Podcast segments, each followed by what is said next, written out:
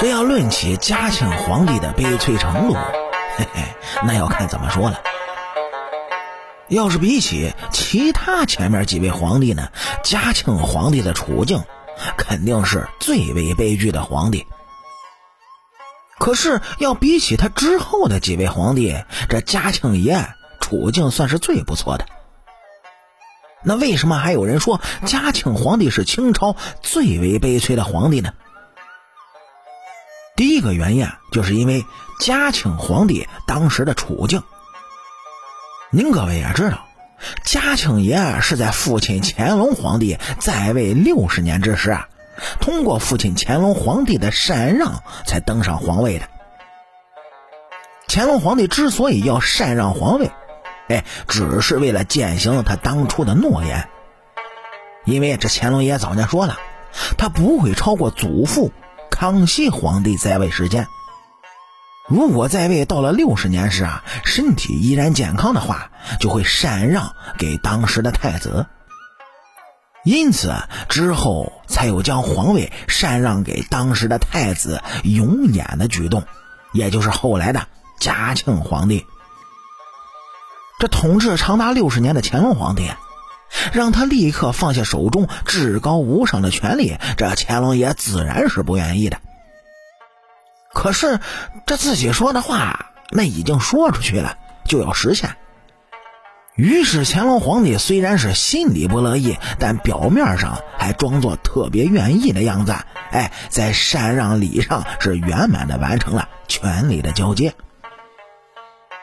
不过，对当时的嘉庆皇帝来说呢，并没有太大的改变，除了年号从乾隆改成嘉庆以后，哎，这其他的是没有任何的改变。乾隆爷依旧居住在养心殿内，依然呢是把持着朝政大权，甚至在外国使节来访清朝的时候，乾隆爷说出朝政大权依然归他的话。这个时候。嘉庆皇帝也在身边，嘉庆皇帝是表面上陪着笑，心里一定是悲伤的。此时的嘉庆呢，心里也一定在想：哎呀，我这个皇帝没有任何权利，当着还有意思吗？嘿嘿，他虽然心里这么想，但是表面上是不能表现出来，因为啊，一旦表现出来，恐怕连现在没有实权的皇帝都做不成了。那还是继续忍耐吧。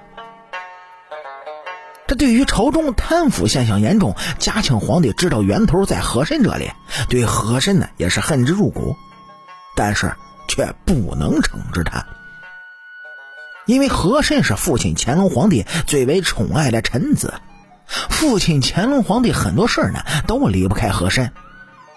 此时啊，父亲乾隆皇帝还在世呢。如果惩治和珅呢，势必会引起父子之间的矛盾。因此啊，嘉庆皇帝在权衡利弊之下，最终就选择了暂时放过和珅。在经历了四年没有实权的皇帝生活之后，嘉庆皇帝终于也迎来了他掌握实权的时期。因为乾隆皇帝没过多长时间就去世了，哎。在乾隆皇帝去世后的十三天，这嘉庆爷就下令将和珅逮捕，同时啊，下令是抄了和珅的家。虽然在处理完了和珅的事情之后呢，嘉庆皇帝进行了一系列的改革，但是啊，由于嘉庆皇帝能力的欠缺，他不仅啊没有有效的改善当时的问题，反而使得问题更加加深了。使得嘉庆皇帝在位期间呢，白莲教起义频发。光是嘉庆爷在位期间平定白莲教起义的军费就已经花去了两亿两白银，相当于当时清朝四年的收入。清朝也因为多次的战争呢，因此是元气大伤，自此就走向了衰落。这也是嘉庆皇帝最为悲催的地方。因为造成这一切的主要源头，并不在他，而是在他的父亲乾隆爷那儿。因为是乾隆皇帝过分的宠信和珅，才使得和珅在后来能够大肆的贪污。再加上乾隆皇帝因为他奢侈的行为呢，使得朝中大部分大臣都效仿了乾隆皇帝的奢靡，因此啊，也就有了吏治腐败的现象。吏治的腐败引起了很多社会矛盾，在乾隆皇帝统治的后期啊，起义也是频发的，不过呢，很快就被镇压了。只是在嘉庆皇帝在位期间，起义的现象更加严重了而已。所以啊，准确的来说，嘉庆皇帝是接了父亲乾隆爷留下的烂摊子。只是啊，这嘉庆爷他没有乾隆爷能力强，使得这些问题他不仅没有处理好，反而变得十分的严重。这也令嘉庆皇帝是感到十分苦恼。明明啊，自己做了一切的努力。却没有因此收获好的结果，所以这嘉庆皇帝的处境算是清朝皇帝所有中较为比较悲催的，而不是最为悲催的。